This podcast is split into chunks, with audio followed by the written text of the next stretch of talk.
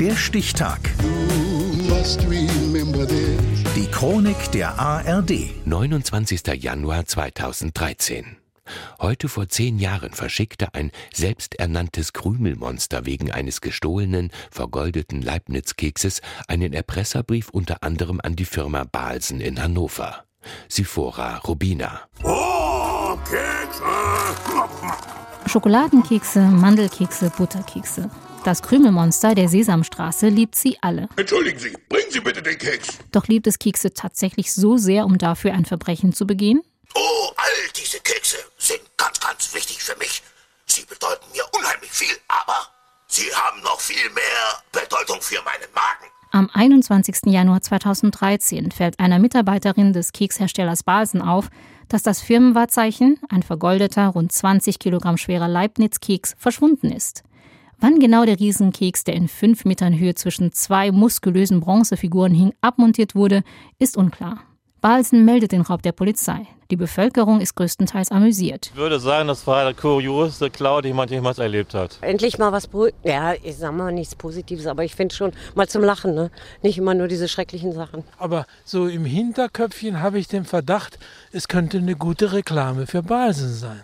Als Krümelmonster-Krimi oder Krümelgate geht der Fall durch die Presse. Und es wird mächtig spekuliert. Ein Keksklau als PR-Gag? Firmenchef Werner Balsen ist nicht zum Lachen zumute. Das Unternehmen setzt eine Belohnung in Höhe von 1000 Euro aus. Es hat mit PR erstmal nichts zu tun. Es hat eine große Aufregung gegeben, aber wir würden nie mit solchen Symbolen spielen.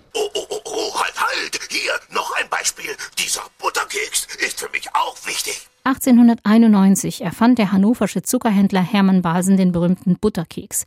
Balsen nennt seine Kreation Leibniz-Keks nach dem Philosophen Gottfried Wilhelm Leibniz.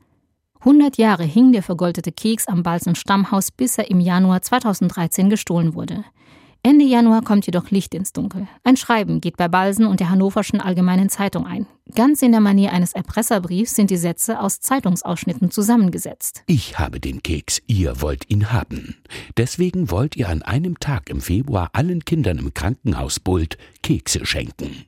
Und dazu wollt ihr die 1000 Euro Belohnung an das Tierheim in Langenhagen spenden. Unterzeichnet ist der Brief mit Krümelmonster. Und dieses Krümelmonster scheint keinen Spaß zu verstehen. Das ist ernst. Sonst kommt er zu Oskar in die Mülltonne. Dem Schreiben ist außerdem ein Foto beigelegt. Es zeigt eine Person in einem blauen, flauschigen Krümelmonsterkostüm mit einem großen goldenen Keks im Arm. Wir wollen den zurückhaben und wir erwarten, dass die Respekt haben vor einem Kunstwerk, und auch vor einem traditionellen Unternehmen hier in Hannover seit fast 125 Jahren.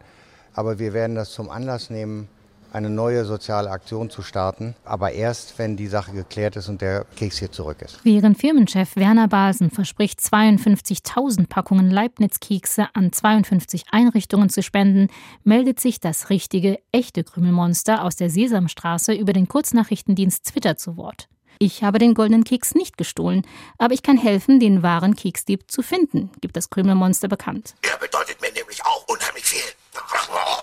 Doch plötzlich taucht der goldene Keks auch ohne seine Mithilfe wieder auf. Er hängt eines Morgens am Hals einer Pferdestatue vor der Leibniz-Universität, versehen mit einer roten Schleife.